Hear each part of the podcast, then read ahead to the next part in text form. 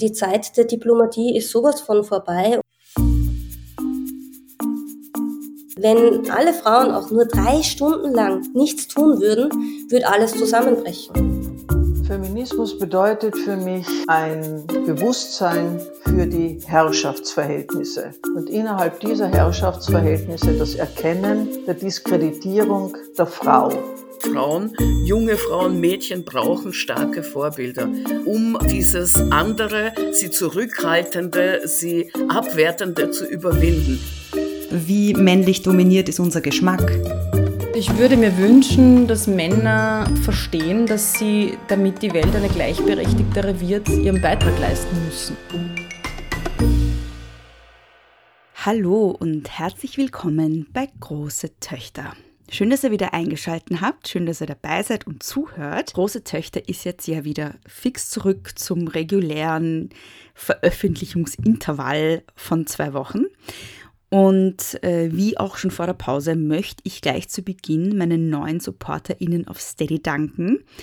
Die neuen SupporterInnen sind nicht alle ganz neu, sondern die meisten von euch sind schon von vor der Pause, die ich gemacht habe, aber ich bin noch nicht dazu gekommen, euch zu danken.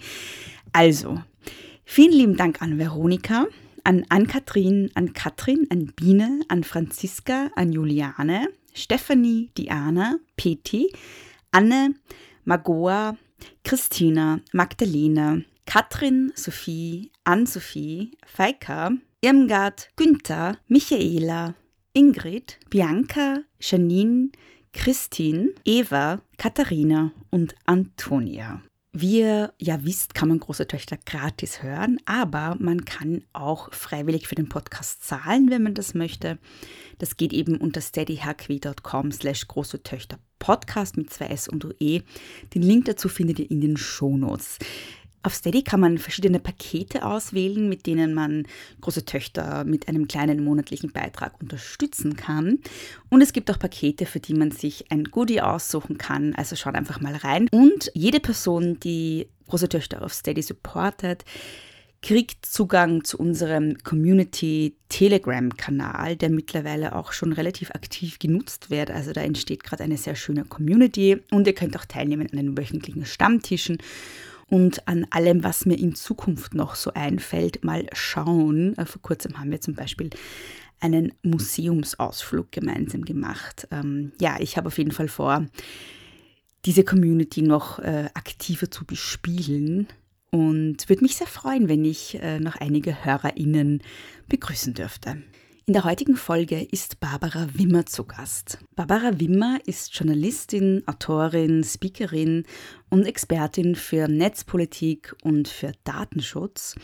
Und letztes Jahr hat sie das Buch Hilfe, ich habe meine Privatsphäre aufgegeben, wie uns Spielzeug-Apps, Sprachassistenten und Smart Homes überwachen und unsere Sicherheit gefährden, veröffentlicht. Und genau darüber sprechen wir in der heutigen Folge, allerdings mit einem Fokus auf Menstruations-Apps und Dating-Apps. Viel Freude mit der heutigen Folge. Hallo, liebe Barbara. Ich beginne meine Folgen immer mit, äh, wer bist du, was machst du und äh, möchte immer meinen Gästen die Möglichkeit geben, sich kurz vorzustellen. Ähm, also ja, wer bist du und was machst du?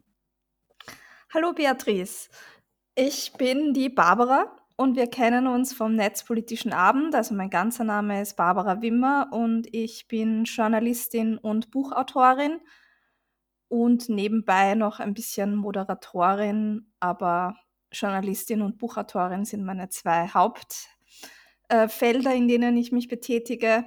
Äh, inhaltlich beschäftige ich mich vor allem mit dem Bereich Netzpolitik und Datenschutz und neuen Technologien. Also alles rund um das Internet und das Internet der Dinge, was sich in der Gesellschaft durch Technologie verändert und vor allem auch, was das für Auswirkungen auf Frauen hat. Das ist mir auch ganz wichtig. Du hast ja schon gesagt, du bist Buchautorin und du hast ja vor kurzem vor kurzem, ich glaube, es ist schon ein paar Monate her, ein Buch rausgebracht mit dem Titel Hilfe, ich habe meine Privatsphäre aufgegeben, wie uns Spielzeug, Apps, Sprachassistenten und Smart Homes überwachen und unsere Sicherheit gefährden. Und darüber wollen wir heute auch so ein bisschen sprechen. Ich beginne gleich wirklich ganz am Anfang, äh, nämlich bei der Frage, was heißt denn überhaupt Daten? Im Zusammenhang mit äh, eben Apps, mit sozialen Medien. Was ist da genau damit gemeint? Weil es heißt ja immer, die sammeln unsere Daten und dann werden die weiterverkauft. Aber was bedeutet das überhaupt? Was sind Daten in dem Zusammenhang? Und warum ist es wichtig, die zu schützen? Ja, also das ist natürlich eine super gute Frage. Daten ist halt so ein Begriff, das kann alles und nichts sein. Ja. Es ist im Prinzip auch alles und nichts. Ähm, Worum es äh, geht, sind vor allem die personenbezogenen Daten ähm, die sind zu schützen und die sind die, die wir nicht wollen, dass wegkommen. Das sind einerseits ähm, können das sein, halt ganz klassisch unsere Namen, dann aber im Internet auch unsere E-Mail-Adressen, dann die Kreditkartennummern, die man ja auch in diversen Online-Plattformen einträgt, dann unsere Nicknames, die ja öffentlich einsehbar sind, aber man will die jetzt eben, wenn man jetzt den Nickname und die E-Mail-Adresse und das Passwort kennt, dann kann man ja Accounts übernehmen, wenn die nicht ausreichend geschützt sind. Also ist auch der Nickname ein personenbezogenes Datum, das schützenswert ist, so in dem Sinne. Dann können das aber auch alles sein, was wir so angeben, zum Beispiel äh, wenn wir ein Posting einer politischen Partei liken, ist das durchaus auch nicht ganz unheikel, weil das kann auch gesammelt und gegen uns verwendet werden. Mhm. Und wer kann das denn gegen uns verwenden? Äh, Facebook zum Beispiel, wobei nicht Facebook selbst natürlich, sondern die stellen diese Daten dann Werbetreibenden zur Verfügung und die können wiederum gezielt ähm, Werbung schalten, ähm, was jetzt einmal äh, nicht so böse klingt. Werbung, ja, mit dem leben wir, mhm. kennen wir, sind damit aufgewachsen. Aber wenn es jetzt zum Beispiel, wenn wir jetzt im Bereich Politik bleiben und ein Like ähm, einer Partei ähm, führt dann vielleicht dazu, dass uns diese Partei dann künftig äh, Sponsored Postings einblendet und zwar immer nur diese Partei, weil nur für diese Partei sind wir die relevante Zielgruppe und die anderen adressieren uns nicht. Und dadurch verstärkt sich dann unsere eigene Filterbubble wieder und wir bekommen nur noch Nachrichten von dieser einen Partei und wir werden dadurch mehr oder weniger dazu motiviert, ähm, die zu wählen, wenn uns, uns das wirklich entspricht, sozusagen. Und wenn, wenn uns die Sachen von den anderen Parteien auch angezeigt werden würden, äh, hätten wir mehr Möglichkeiten, uns eine eigene Meinung zu bilden. So werden wir halt in eine Ecke getrieben. Mhm, und das ist ja beim, bei Algorithmen grundsätzlich ein Problem, auch wenn es um äh, äh, Produkte geht, jetzt nicht nur um, um, Parteien, sondern auch um andere Dinge, oder? Genau, natürlich. Also ja. Äh, Schwangere sind zum Beispiel eine besonders beliebte Gruppe, ähm, allseits beliebt bei Werbetreibenden aller Produkte aller Art. Und noch besser ist es, wenn man zum Beispiel ähm, das, den Geburtstermin des Kindes kennt, weil dann passt sich auch die Werbung jahrelang an. Also das vergessen Wirklich? total viele, dass dann zehn Jahre später noch immer bekannt ist, ähm, die hat jetzt ein zehnjähriges Kind und noch immer die passende Werbung bekommt. Mhm. Jetzt könnte man natürlich sagen, ja, das ist aber eh praktisch, weil dann habe ich gleich das passende Geburtstagsgeschenk und dann, das ist doch auch irgendwie für mich eine Erleichterung. Ja, kann man so sehen. Allerdings bekommt man ja nur die Werbung von bestimmten Firmen angezeigt. Und diese Produkte müssen nicht aus, ausdrücklich die besten sein. Sie können zum Beispiel die teuersten sein, sie können die schlechtesten sein, sie mhm. können, ähm, also es ist es ist, man bekommt ja dann eben nur eine geringe Auswahl und wird in diese, wie gesagt, wie auch bei der Partei, in diese eine Ecke getrieben und bildet sich eigentlich gar keine eigene Meinung mehr darüber, was man jetzt eigentlich wirklich haben will. Zum Beispiel, wenn wir jetzt, ähm, also wenn wir jetzt bei einem Beispiel bleiben, ähm, was zum Beispiel ein Produkt betrifft, was ganz viel Zucker drinnen hat, was es mhm. aber auch mit viel weniger Zucker gibt von einer anderen Marke. Na, äh, und wir bekommen immer dieses Produkt mit dem Zucker. Dann kriegen wir vielleicht sogar irgendwann einmal deswegen gesundheitliche Probleme, wenn wir das kaufen. Mhm. Also da steckt schon, äh, da stecken schon große Gefahren dahinter. Mhm. Ich glaube, äh, ein, ein Punkt, wo viele Leute halt große Sorgen haben, auch äh, jetzt in Bezug auf äh, Wahlen, die schon stattgefunden haben und halt irgendwie manipuliert wurden durch bestimmte äh, äh, politische WerberInnen auf Facebook so. Ähm, ich glaube, das ist eine Sorge, die ganz viele Menschen haben, dass ähm, gerade auf Facebook halt eben auch politische Meinungen ähm, sehr manipuliert werden können, eben durch, durch genau das, was du jetzt gerade beschrieben hast. Ja, das ist natürlich weltweit ein großes Thema und vor allem dann relevant, wenn Wahlen wirklich ganz knapp ausgehen, wenn es nur um mhm. wenige Stimmen, wenige hundert Stimmen geht, die den Unterschied machen.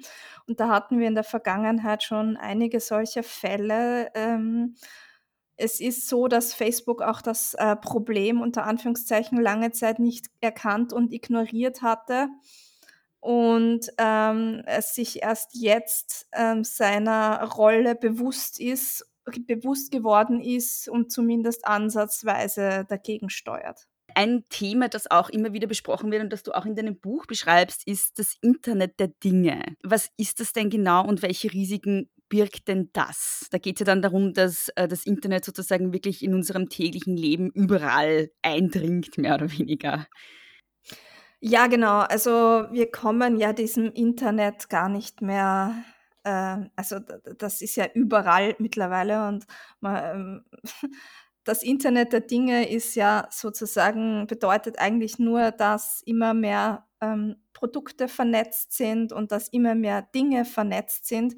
Das können ähm, sein Babywindeln, das können sein Lampen, das, ähm, aber auch Connected Cars. Also es gibt kaum mehr Autos, in denen keine Sensoren verbaut sind. Mhm. Und ähm, dann gibt es natürlich auch die Babycams, die dafür geschaffen sind, halt äh, zu schauen, ob es dem Nachwuchs eh gut sind. Also so Überwachungs-Babycams, die sind auch mit dem Internet verbunden, weil sonst könnte man ähm, ja auf, auf diese Bilder nicht zugreifen. Und also das ist sozusagen jetzt nur eine kleine Auswahl, da gibt's Mhm. ganz, ganz viel. Also, äh, das ist sozusagen der Überbegriff für alles, was miteinander vernetzt ist. Mhm. Und das wird eben immer mehr und in jedem Haushalt sind jetzt schon im Schnitt sieben Dinge vernetzt. Mhm. Und das sind dann auch so Sachen wie Smart TV, Smart ich weiß nicht, es gibt ja mittlerweile Kühlschränke, äh, ich weiß nicht, ob das irgendwer schon zu Hause stehen hat, aber die theoretisch wissen, wann was weg äh, sozusagen aus ist ähm, und die dir dann eine Nachricht schicken. Oder auch es gibt ähm, die neueren Thermen sind zum Beispiel meistens mit Apps vernetzt, wo man dann von zu, von zu Hause aus irgendwie die Temperatur einstellen kann. Also solche Dinge meinst du da auch damit? Ja, genau, das ist mhm. auch alles, fällt alles in diese Kategorie Internet der Dinge. Mhm. Und welche, welche Risiken birgt das jetzt? Ja, dadurch, ähm, wir kennen ja diese Cybergefahren schon vom normalen Internet. Äh, wir haben wahrscheinlich alle einen Virenschutz installiert am Rechner oder äh, teilweise auch am Smartphone, wobei am Smartphone haben es viel weniger Leute als am Rechner. Und ähm, dann gibt's natürlich auch Firewalls, die einen davor schützen können, dass da Unbekannte eindringen.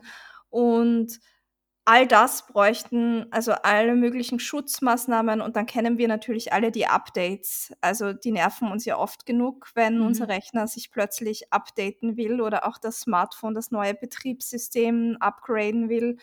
Und genau solche Dinge fehlen aber großteils bei den vernetzten Dingen wie den Kühlschränken, die du erwähnt hattest, oder, ähm, oder äh, Updates für Glühbirnen, smarte Glühbirnen gibt es zwar, aber natürlich viel seltener als für den, für den Rechner oder für das Smartphone.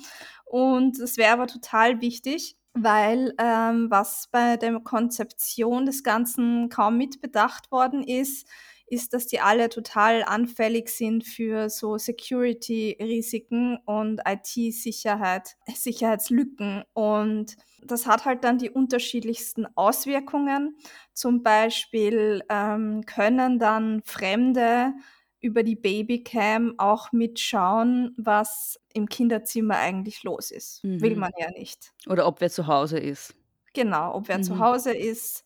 Dann gab es schon Fälle, wo Frauen beim Stillen beobachtet wurden. Mhm. Ähm, natürlich auch super invasiv. Dann gibt es aber natürlich ähm, ganz viele Beispiele. Also beim Smart Home kann sozusagen das ganze Haus übernommen werden. Man kann, wenn man auch ein smartes Schloss hat, kommt man vielleicht nicht mehr in seine eigene Wohnung rein. Oder man kann das Licht nicht mehr aufdrehen, weil es irgendwie von der Ferne gesteuert wird und der Hacker sagt, nein, das, äh, das Licht bleibt jetzt aus. Und mhm. lauter solche lustig, lustigen, unter Anführungszeichen, Spielereien. Mhm. Und ähm, also was dann halt noch dazu kommt, ist, dass da wahrscheinlich dann auch Daten irgendwie gesammelt werden können, oder nehme ich mal an. Also wenn ich jetzt zum Beispiel, weiß ich nicht, ähm, eine Smartwatch habe, die vielleicht auch noch irgendwie meinen Blutdruck misst oder keine Ahnung was, ja, dann sind das ja auch Daten, die zusätzlich dann, also zum Beispiel Gesundheitsdaten, ja, die zusätzlich zu meinem weiß ich nicht, ähm, Namen, zu meinem Geburtsdatum und dann vielleicht auch zu meiner Adresse, wenn mein ganzes Home smart ist, irgendwie gesammelt werden können, oder?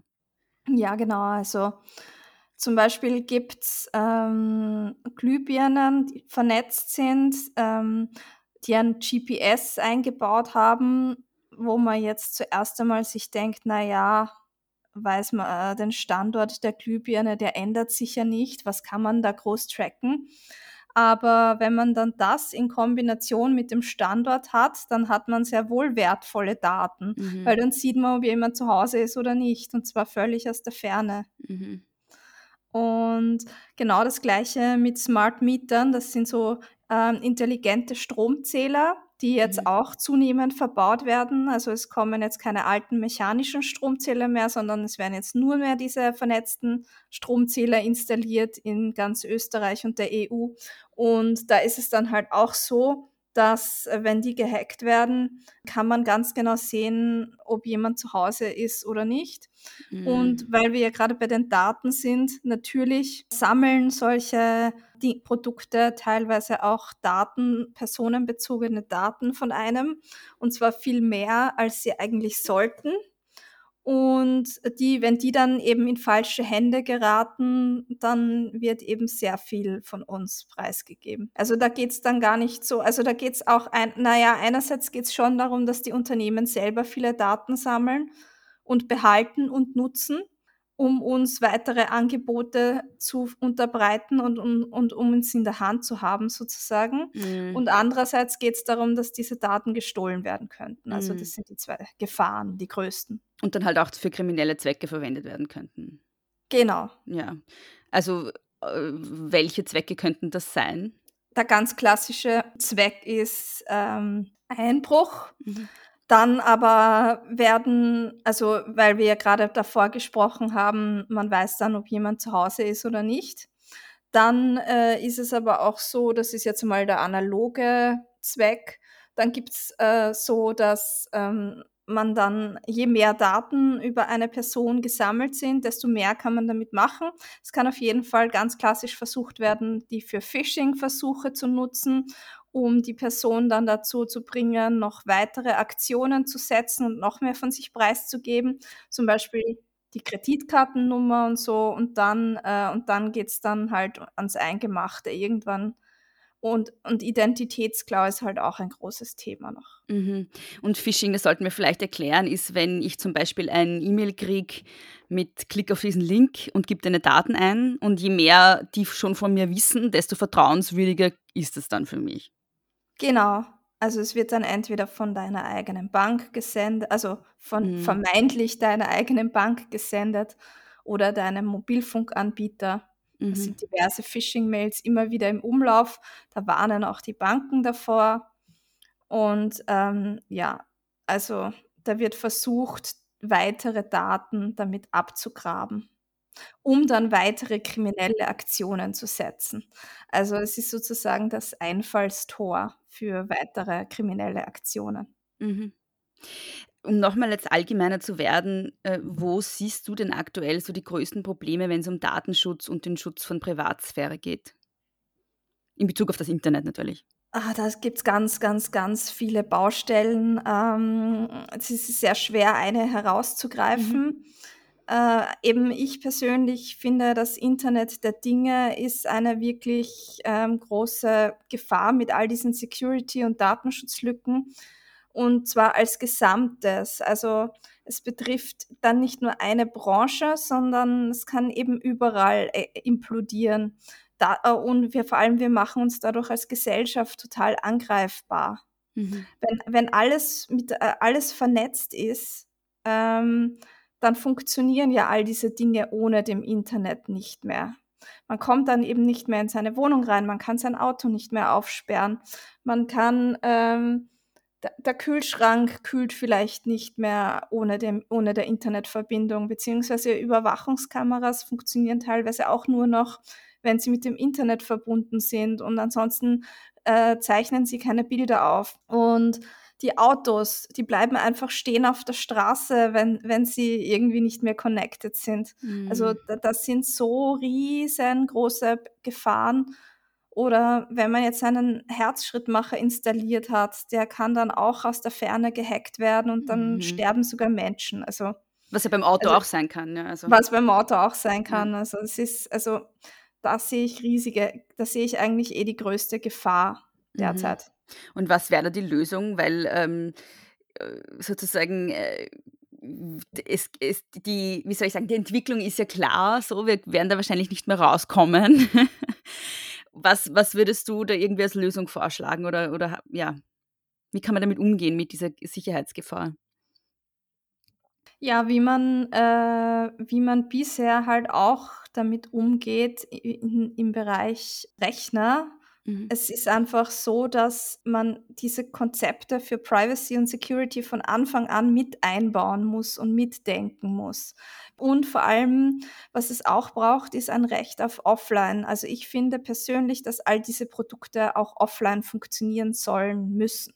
Mhm. Also dass das irgendwie in ein Gesetz gegossen werden sollte, dass äh, diese Produkte auch offline funktionieren. Es Mhm. ist nicht notwendig für ihre eigentliche Funktionalität, weil unsere Kühlschränke funktionieren ja jetzt so auch, die Autos fahren so auch, Mhm. die Lampen funktionieren auch mit einem Lichtschalter.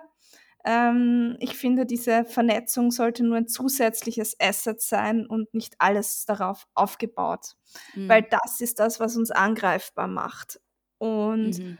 Also, und man sollte auch nicht alles auf einmal und miteinander vernetzen, nur weil es geht, sondern man soll sich wirklich sinnvolle Sachen überlegen und nicht irgendwie einfach nur marktgetrieben und weil technologiegetrieben agieren, sondern man soll sich als Gesellschaft einfach Gedanken darüber machen, was wollen wir? Weil wir haben es in der Hand als Gesellschaft zu sagen, nein, das brauchen wir nicht. Dann kann sich das auch nicht durchsetzen und somit sehe ich diese Entwicklung noch nicht komplett unaufhaltbar. Und eben zusätzlich Privacy und Security mitdenken von Anfang an. Ja. Ich würde jetzt gerne noch auf ein äh, konkretes Thema auch zu sprechen kommen, das du ja in deinem Buch auch sehr breit besprichst, und das ist das Thema der Menstruations-Apps. Das ist wahrscheinlich für viele Hörerinnen auch sehr interessant. Ich benutze auch selber eine. Gleich mal zu Beginn, was sind denn Menstruations-Apps überhaupt? Mit Menstruations-Apps kann man seine eigene Periode tracken. Früher haben halt Frauen Strichel, äh, Strichel auf einem Kalender gemacht.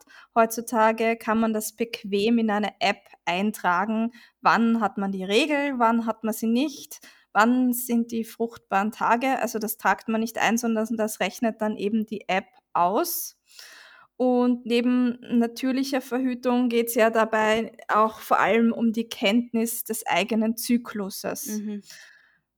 Es ist ja nicht unwichtig, ob jemand ähm, schwanger werden will oder nicht und äh, wie lang sein Zyklus also eigentlich ist, ob der wirklich 28 Tage ist oder ob man einen mit 26 Tagen hat oder einen 32 Tagen Zyklus oder ob man die Regel unregelmäßig kriegt. Da gibt es ja ganz viele Sachen. Gerade wenn man es unregelmäßig kriegt, ist es vielleicht auch ähm, wirklich sinnvoll, das irgendwie mit so einer App zu tracken. Aber sonst gibt es ganz viele Anwendungsszenarien prinzipiell. Mm. Und das sind ja auch wichtige Gesundheitsdaten, weil äh, wie und ob ich die Periode habe und in welchem mm, Abstand kann ja auch was, äh, kann ja auch auf Krankheiten hinweisen, zum Beispiel über meinen, über, auf meinen Gesundheitsstatus. So.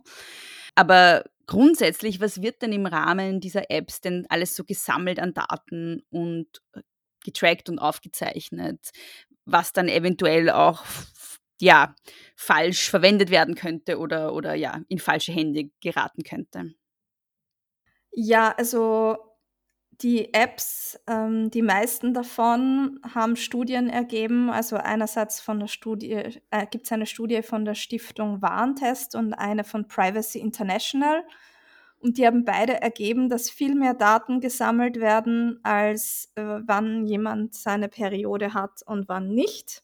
Mhm. Und ähm, zwar Daten über den Gesundheitszustand. Zum Beispiel kann man bei vielen Apps eintragen, ob man gerade Migräne hat, ob man Brustschmerzen hat, ob man eine Verstimmung hat, äh, wie die eigene Stimmung gerade ist. Dann werden auch Daten vom eigenen Sexleben abgefragt.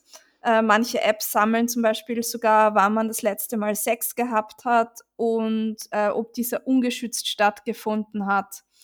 Und viele Daten sind eben so sensibel, dass man sie eigentlich mit niemandem teilen würde. Mhm, man hat aber das Gefühl, es ist eh nur, sozusagen, man schreibt es ja eh nur auf. So. Also man hat ja das Gefühl, wenn man diese Apps verwendet, das ist dasselbe, wie wenn ich es irgendwie aufschreibe. Was man, glaube ich, nicht mitdenkt ganz oft in der Verwendung der Apps, ist, dass da ja, dass ich nicht die Einzige bin, die das dann zur Verfügung hat. So. Ja, genau. Also äh, die Daten werden ja nicht am Gerät lokal gespeichert von, bei den meisten Apps, sondern sie werden auf einen Server geschickt und in der Cloud ähm, aufgehoben. Damit hat einmal alleine das Unternehmen auch diese Daten. Aber ähm, man hat ja da, man kann ja jetzt sagen, man hat ja gar keinen Namen da angegeben. Das ist ja eh alles äh, anonym unter Anführungszeichen. Ähm, aber was man da immer bekommt, ist eine, eine personenbezogene ID. Das mhm. heißt, äh, es ist sehr wohl mit dieser ID dann verknüpft. Und äh, diese Daten können dann auch mit Werbetreibenden geteilt werden und auch mit, äh, nicht, nicht nur sie können, sondern sie werden auch geteilt. Mhm. Also zum Beispiel Facebook bekommt bei fast allen dieser Apps ebenfalls diese Daten. Mhm. Und dann sind sie wahrscheinlich auch mit dem persönlichen Profil verknüpft. Genau. Und dann ist klar, welche Person dahinter steht, auch wenn ich meinen Namen nicht angebe. Genau. Mhm. Und warum bekommt Facebook diese Daten? Ja, weil, äh, weil die Apps die weitergeben und die Nutzerinnen nicht fragen danach. Okay. Also man, äh, und ja, nein, das ist nicht legal, aber es wird trotzdem gemacht, weil es geht technisch. Und es ist jetzt auch nicht ähm, die Nutzerin schuld daran, sondern in Wahrheit müssen diese Unternehmen, also diese Apps, also die Unternehmen, die hinter diesen Apps stehen, dürfen das nicht und äh, die müssen in die äh, Mangel genommen werden und nicht die Nutzerinnen. Das Problem ist nur, dass diese Firmen halt sehr schwer greifbar sind und ähm, da kann man jetzt so sagen, ja, nicht die Nutzerinnen sollen sich darüber sorgen müssen, mit wem die App, die sie ausgewählt haben, die Daten teilen, sondern die Unternehmen sollen die Verantwortung haben, ihren rechtlichen Verpflichtungen nachzukommen. Das Problem ist, ähm, dass ähm, man sich eben darauf nicht verlassen kann und man selbst schon dadurch eine Entscheidung treffen muss als Nutzerin, will ich das oder will ich das nicht? Mhm. Gibt es eigentlich auch sowas wie eine empfehlenswerte App oder eine, von der man weiß, wenn es um die Menstruations-Apps geht, eine, von der man weiß, dass sie da vorbildlich umgeht mit Daten oder sowas in der Art? Also gibt es irgendwas, was du empfehlen könntest? Ja, auf jeden Fall. Und zwar gibt es ein Frauenkollektiv, Bloody Health Collective nennen sie sich, mhm. und sie sitzen in Berlin und die haben eine App für Android-Geräte entwickelt, mhm. die heißt Drip. Ah, okay. Kennst du die? Habe ich schon mal gehört, ja. Super. Ja, also, aber eine andere leider. Also. Naja, es ist also äh, ähm, kurz noch zu Drip. Mhm. Drip ist halt wirklich eine Open Source App. Das heißt, der Code ist einsehbar. Das ist jetzt mal für Frauen nicht, nicht so in erster Linie relevant, aber es mhm. ist wichtig, weil sie ähm, weil dadurch die App sicherer wird. Wenn, wenn bekannt wird, was, ähm, was da im Hintergrund steht, kann man dann eben ganz leicht feststellen, ähm, schickt die App die Daten an Facebook weiter, ja oder nein. Und in dem Fall tut sie das natürlich nicht. Also das ist eine App, die wirklich total datensparsam umgeht und äh, nichts weitergibt. Und sie hat aber noch einen anderen wirklich, wirklich großen, wichtigen Vorteil gegenüber sehr vielen anderen Apps, die es am Markt gibt. Und zwar, ähm, man kann dort wesentlich, also da geht es jetzt wieder darum, man kann wesentlich mehr Daten eingeben von sich. Das klingt jetzt einmal absurd, wenn ich vorher die ganze Zeit darüber geredet habe. Man sollte ja nicht so viele Daten eingeben. Aber in dem Fall ist es so, dass man da spezielle ähm, Techniken damit einsetzen kann, mit denen man seinen Zyklus ganz genau überwachen kann. Und mit dieser App wäre es dann auch möglich, natürlich zu verhüten. Mhm. Während das bei allen anderen Menstruations-Apps auf gar keinen Fall empfehlenswert ist, weil die fruchtbaren Tage immer nur grob ausgerechnet werden, aber ohne der richtigen Datenbasis. Also da wird kein, Zer Zer äh, kein äh, Zervikalschleim gemessen, da hat man keinen äh, speziellen Temperatur, äh, keine, kein Fenster, wo man seine Temperatur eintragen kann und, und, und. Und die, diese Drip-App, die kann das alles. Man muss, muss es aber natürlich nicht. Man kann sie auch ganz normal einfach auch nur für, für die Strichel nutzen. Aber es gibt eben die Möglichkeit, damit wirklich ganz genau alles zu messen und aufzuzeichnen. Und das eben super safe. Und deswegen ist die eigentlich wirklich empfehlenswert. Was ich da in dem Zusammenhang auch wichtig finde, also wir haben jetzt sehr allgemein geredet über, Menstruations-Apps. Ich kann außer Drip auch jetzt so per se keine empfehlen. Aber was ich den Nutzerinnen noch mitgeben möchte, ist, ähm, man, muss jetzt, man muss jetzt nicht alle Menstruations-Apps auf den Handys sofort löschen, sondern man kann einfach mal auch jetzt die Suche im Netz betätigen und nachschauen, was über seine App, die man verwendet, ausgespuckt wird. Und das finde ich fast wichtiger, als das Ganze jetzt überstürzt zu löschen oder so, sondern ähm, es geht vor allem darum, dass man eine informierte Entscheidung trifft, ob man diese App jetzt weiter nutzen möchte und oder ob man sorgsamer äh, die Daten, die man da alles eingibt, sorgsamer auswählt, also dass man jetzt irgendwie wirklich nur noch die Basisdaten auswählt und nicht mehr irgendwie wirklich das Sexleben protokolliert. Also diese Entscheidung kann man ja niemanden abnehmen. Aber es ist eben total wichtig, darüber nachzudenken und dazu, genau dazu mache ich das Ganze ja eigentlich so. Also da, dafür setze ich mich bei diesen Themen so ein, nicht um andere jetzt irgendwie ähm, Angst zu machen, sondern wirklich ähm, um zu informieren und anderen dadurch zu ermöglichen, sich selbst für oder gegen etwas zu entscheiden. Mm. Ähm, weil du schon das Sexleben angesprochen hast und wie Apps das sozusagen auch, äh, wie Apps da auch Daten irgendwie sammeln. Ein Thema, das ja feministisch auch immer wieder diskutiert wird, sind so Dating-Apps. Ähm, aber ein Aspekt davon, der eigentlich nie diskutiert wird, ist Datenschutz auf diesen Dating-Apps. Ähm, weil wir haben jetzt schon darüber gesprochen, dass wir alle irgendwie äh, Facebook-Profile haben und Twitter-Profile und dann haben wir vielleicht noch irgendwie äh, Smart ja, alles zu Hause. Und da werde schon irgendwie ein sehr umfassendes Profil von uns erstellt. Und dann haben wir noch vielleicht Menstruations-Apps und dann vielleicht noch, wo halt Gesundheitsdaten auch gesammelt werden. Und dann haben wir vielleicht auch noch ähm, Tinder runtergeladen, wo mehr oder weniger vielleicht auch unser Sexleben ja auch, äh, wo bestimmte zumindest, wie soll ich sagen, ähm, bestimmte ähm, Schlüsse daraus gezogen werden können, wie ich mich da auf Tinder verhalte oder in Bezug auf mein Beziehungsleben, also in Bezug auf meinen Beziehungsstatus oder was auch immer. Ja. Also was gibt es denn in Bezug auf diese Apps zu sagen? Da gibt es ja eine ganze Reihe. Wie sind die zu bewerten aus Datenschutzsicht? Ja, du sagst es gerade, man gibt ja da wirklich sehr viel von sich preis. Eine französische Journalistin hat bei Tinder ein Auskunftsbegehren gestellt. Das heißt, sie wollte von Tinder wissen, was diese Plattform über sie gespeichert hat. Mhm. Wie viel weiß der App-Anbieter eigentlich von ihr? Und sie bekam daraufhin 800 Seiten per Post zugeschickt. Und da war, war dann unter anderem rauslesbar, dass sie die App 920 mal benutzt hat und mit 870 Personen gematcht hat. Alle Chat-Konversationen, die sie über Tinder geschrieben hat, waren gespeichert.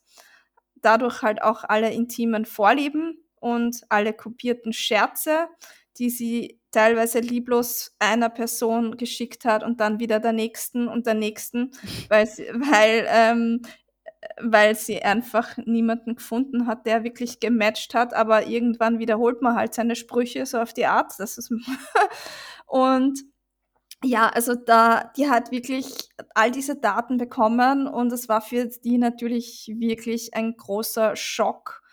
Und das ist eben der, der Part, der uns allen nicht bewusst ist, wenn wir so Dating-Apps nutzen.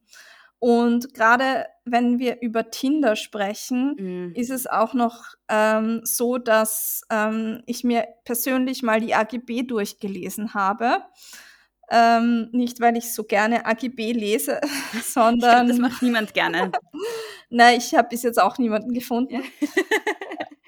Und ja, und habe mir das tatsächlich mal durchgelesen und da stimmt man tatsächlich zu, Tinder in Bezug auf Klagen, die sich aus der Nutzung des Dienstes, den Inhalten oder der Verletzung des Vertrages ergeben, den Konzern schadlos zu halten. Und ähm, was bedeutet das? Im Fall eines Hackerangriffs hat man damit keine Möglichkeit vom Konzern ähm, sozusagen Schadenersatz zu fordern oder den haftbar zu machen, dass er, seine, dass er deine Daten verloren hat. Auch nicht, wenn er sie verkauft oder so. Naja, und dann kommt eben der Aspekt mit dem Verkaufen. Tinder gibt die Nutzerdaten natürlich auch an Diensteanbieter und Partner weiter, die sie bei der Ausführung der Dienste unterstützen sowie an andere Unternehmen der Match Group, denen Tinder gehört, und an Justizbehörden. Mhm. Ähm, also, und wenn man sich jetzt alleine die Match Group anschaut, zur Match Group gehören Tinder, okay Cupid, Plenty of Fish, Black People Meet, Love Scout 24, Our Time, Pairs und True. Also, das ist nicht, die haben nicht nur eine Dating-App, sondern die haben ganz, ganz viele davon. Und die dürfen die Daten überall weitergeben. Mhm. Also an, an diese anderen Gruppen. Und das bedeutet wiederum auch ähm, Werbung und dass die Daten einfach überall im Umlauf sind. Und wie du selber gesagt hast, da geht es um extrem heikle Daten, um mhm. zum Beispiel um das Sexleben oder Vorlieben zumindest. Mhm. Ich stelle jetzt dieselbe Frage, die ich dir bei Menstruations-Apps gestellt habe. Gibt es da irgendeine Empfehlung, die du hast bezüglich Dating-Apps? Oder wenn nicht, wie kann man wenn man denn schon online daten möchte, da irgendwie besser damit umgehen? Wie kann man die nutzen, so dass es halbwegs sicher ist? Das ist es ja. In diesem Bereich gibt es nichts. Mhm. es gibt keine Privacy- und Security-friendly Dating-Alternative. Es hat bis jetzt einfach niemand sowas programmiert und das ist natürlich ein großer, großer, großer Nachteil weil bei, äh, und es zeigt aber auch das, Beson äh, das Besondere von ähm, dieser Menstruations-App namens Drip. Da haben sich drei Programmiererinnen gefunden, die haben gesagt, nein, wir wollen diesen Zustand ändern. Wir können das und wir trauen uns das zu und wir machen das jetzt. Und genau das Gleiche bräuchte es auch für Dating-Apps, ist aber bis jetzt einfach nicht passiert.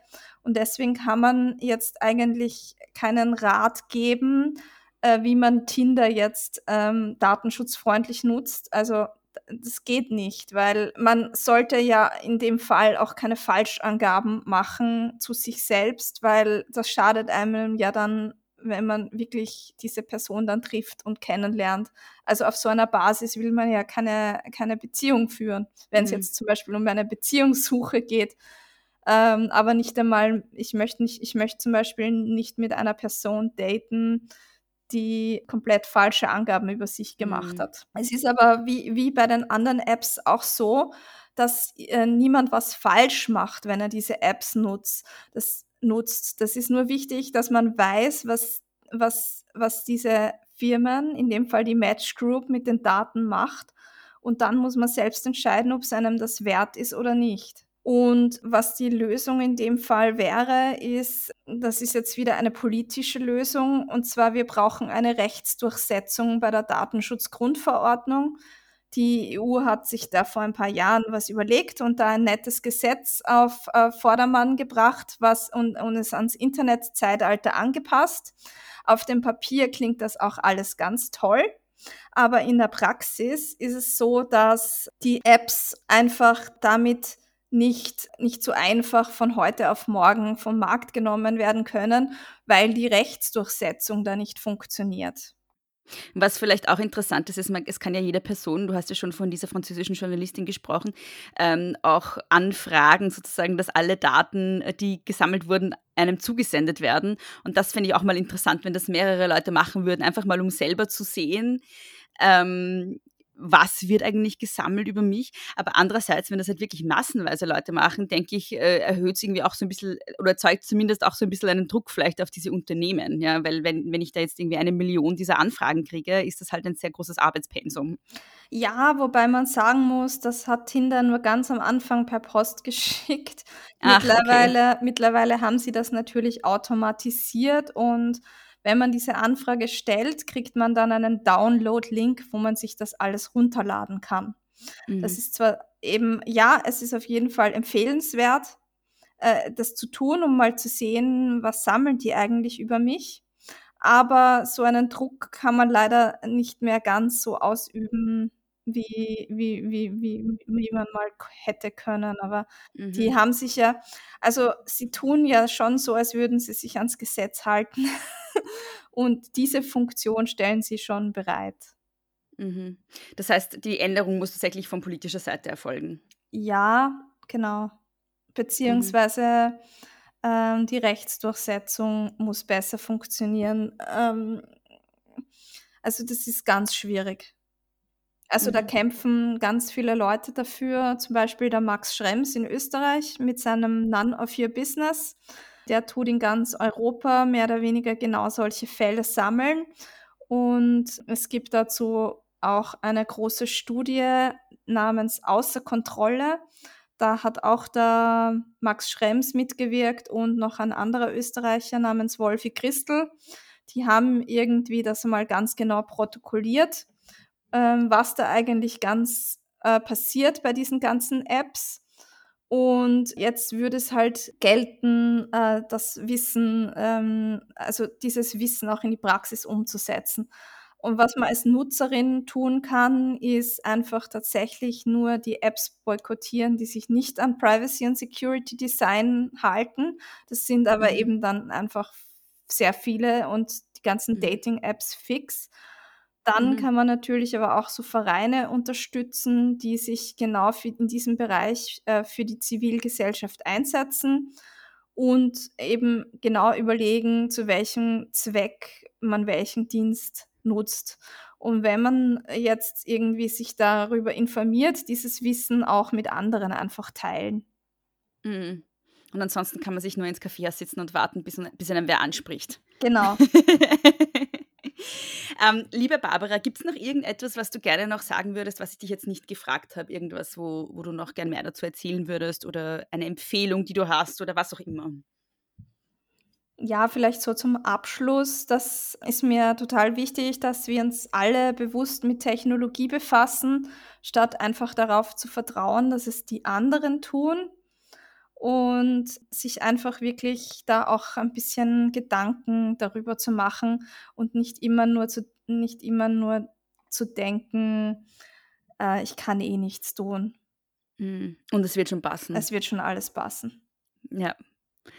Gut, dann ich hoffe, äh, es hat einige Leute zum Denken angeregt, was du uns zu erzählen hast. Also ich habe auf jeden Fall einiges gelernt. Freut mich. ja, danke schön und ja, schönen Tag noch dir. Danke. Danke. Vielen Dank, liebe Barbara, für das interessante Gespräch. Diese Folge und die über Fußball waren bislang in meinem Podcast die zwei, in denen ich am meisten selbst zugelernt habe, weil es beides Themen sind, von denen ich tatsächlich keine Ahnung hatte vorher. Barbaras Buch Hilfe, ich habe meine Privatsphäre aufgegeben ist im MITP Verlag erschienen und Barbara findet ihr unter schrumbab.at und unter @schrumbab auf Twitter. Ich habe beides in den Shownotes verlinkt und den Link zum Buch ebenso reingestellt. Vielen Dank an euch fürs Zuhören. Wenn euch diese Folge gefallen hat, dann teilt sie doch mit euren Freundinnen und Freunden auf Social Media und gebt dem Podcast 5 Sterne auf Apple Podcasts oder Spotify oder wo auch immer ihr ihn gerade hört. Und wenn ihr den Podcast monetär unterstützen wollt, dann könnt ihr das, wie gesagt, auf steadyhq.com slash große Töchter Podcast. Nicht vergessen, auch den Podcast zu abonnieren. Das ist ja, wie gesagt, gratis und das könnt ihr in jeder Podcast-App. So verpasst ihr auch keine neuen Folgen. Und wer würde schon große Töchter-Folgen verpassen wollen? Richtig. Große Töchter findet ihr auf Instagram und auf Facebook als große Töchter Pod. Mich findet ihr auf Instagram und Twitter at Frau Frasel. Und wenn ihr mir etwas mitteilen wollt, dann geht das am besten unter große Töchter Podcast at gmail.com mit zwei S und OE. Vielen lieben Dank fürs Zuhören nochmal und bis nächstes Mal. Nicht kleinkriegen lassen.